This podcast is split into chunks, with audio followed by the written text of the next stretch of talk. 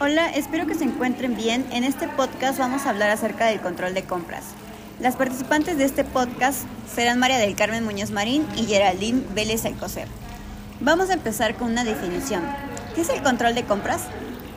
El control de compras es un plan que nos ayuda a mantener el funcionamiento adecuado de las compras de nuestra empresa. La empresa puede mejorar considerablemente sus utilidades si tiene una buena definición de sus compras. Carmen, ¿nos podrías decir cuáles son los problemas que se pueden suscitar? Se puede suscitar no tener una buena negociación con los proveedores al no contar con un historial de compras, no hacer una buena selección de nuestros proveedores, no hacer una buena evaluación de los proveedores, no conocer el seguimiento de entrega de los productos que se compran y no tener el control en las previsiones de venta, en, la planificación de la producción y en las compras. Ahora mi compañera y yo vamos a definir los ciclos de compra. Un ciclo de compra muestra los pasos que seguirá una empresa antes de realizar la compra de cualquier producto. Comienza desde el conocimiento de que hay una necesidad de producto hasta especificar las cantidades requeridas y cuándo se necesitan. Después que se identifica una necesidad de compra, se deben comparar los precios y la calidad de los diferentes productos y el inventario de diferentes proveedores antes de tomar una decisión sobre dónde obtener los bienes. Luego se aprueba una orden de compra. Después, la empresa y el proveedor luego negocian los términos del contrato de compra.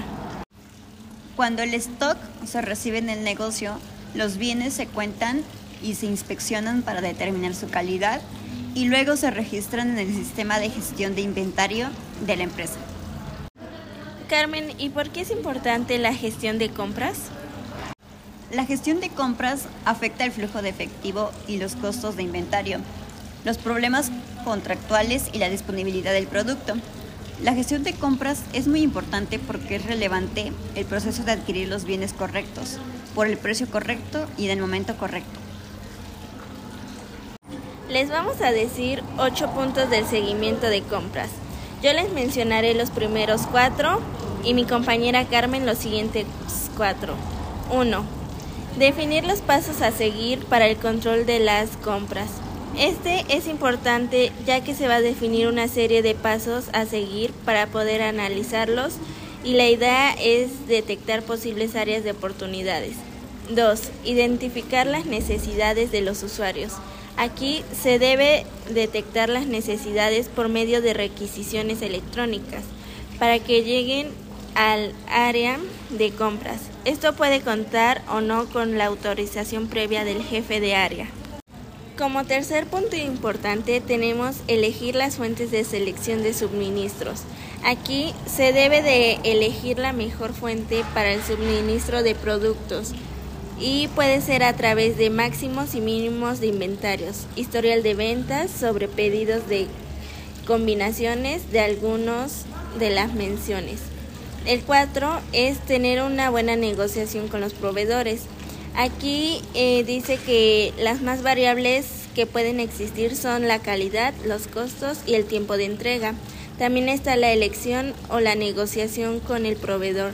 Esto depende de las necesidades del comprador o del cliente. Para que esto funcione se recomienda tener un historial del proveedor para analizar su comportamiento. Creación y seguimiento de órdenes de compras.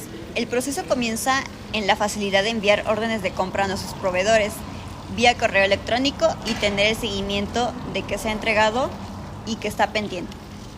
El seguimiento a recepción y revisión de pedidos. Este se debe aprobar lo que se está recibiendo y revisando las cantidades y los montos de los productos seleccionados. Si es posible utilizar lectoras que faciliten la captura de los productos recibidos en nuestro sistema administrativo. Aprobación y pago de facturas de proveedores. El encargado debe tener la facilidad de analizar en el sistema de mercancía recibida para gestionar el pago, analizando fechas de vencimiento de documento días de crédito o anticipos entregados. Controlar los resultados obtenidos. Se debe evaluar el comportamiento del proveedor con la empresa. Todas las incidencias y reclamaciones a proveedores deben quedar registradas en los sistemas de información de la empresa en el momento en que sucedan para poder analizar dicha información a posterior. Las incidencias deben ser notificadas a los proveedores para futuras negociaciones. También el control de compras nos permite aumentar los beneficios de la empresa, eh, ya que las empresas representan unas cantidades importantes para las empresas y también condiciona seriamente la calidad del producto final, ya que deben adquirirse las materias primas y auxiliares, auxiliares adecuados para el proceso de producción. La calidad de los productos comprados es otro de los requisitos necesarios para que la compra se realice de forma eficiente. Teniendo en cuenta este último aspecto, es necesario tener una coordinación entre el Departamento de Compras y el Departamento de Producción. Sin embargo, además de esta línea de coordinación, es imprescindible establecer causas de coordinación con las demás áreas de la empresa, que sería finanzas, tesorería, almacenamiento y distribución, para integrar los objetivos de la función de compras dentro de la propia política empresarial. La importancia de la función de compras se basa en su capacidad para contribuir a los directivos comunes de la organización al incorporar sus objetivos dentro de las políticas de la empresa y en sus propias características internas, además de ser la fase de inicio en toda actividad empresarial. También están las líneas de coordinación, que estas son las que se fijan entre el área de compras y las demás áreas operativas de la empresa, como es producción, almacenamiento, distribución y ventas, y estas constituyen un sistema de gestión integrada que en la empresa moderna se define como logística. La logística es el proceso que planifica, implanta y controla de forma eficiente el flujo de materias primas y materiales de envasado, productos intermedio y terminados, desde el punto de origen al de entrega, al coste adecuado y con el objetivo de satisfacer las necesidades del cliente. La función de compras tiene como objetivo primordial adquirir adecuadamente materias primas y auxiliares materiales, suministros, equipos y servicios necesarios para que la empresa desarrolle sus operaciones de forma satisfactoria. En conclusión, podemos decir que el control de compras es el éxito de una empresa. Va a depender de la forma directa de esta buena gestión y esto se puede llevar con más agilidad y control con un sistema administrativo.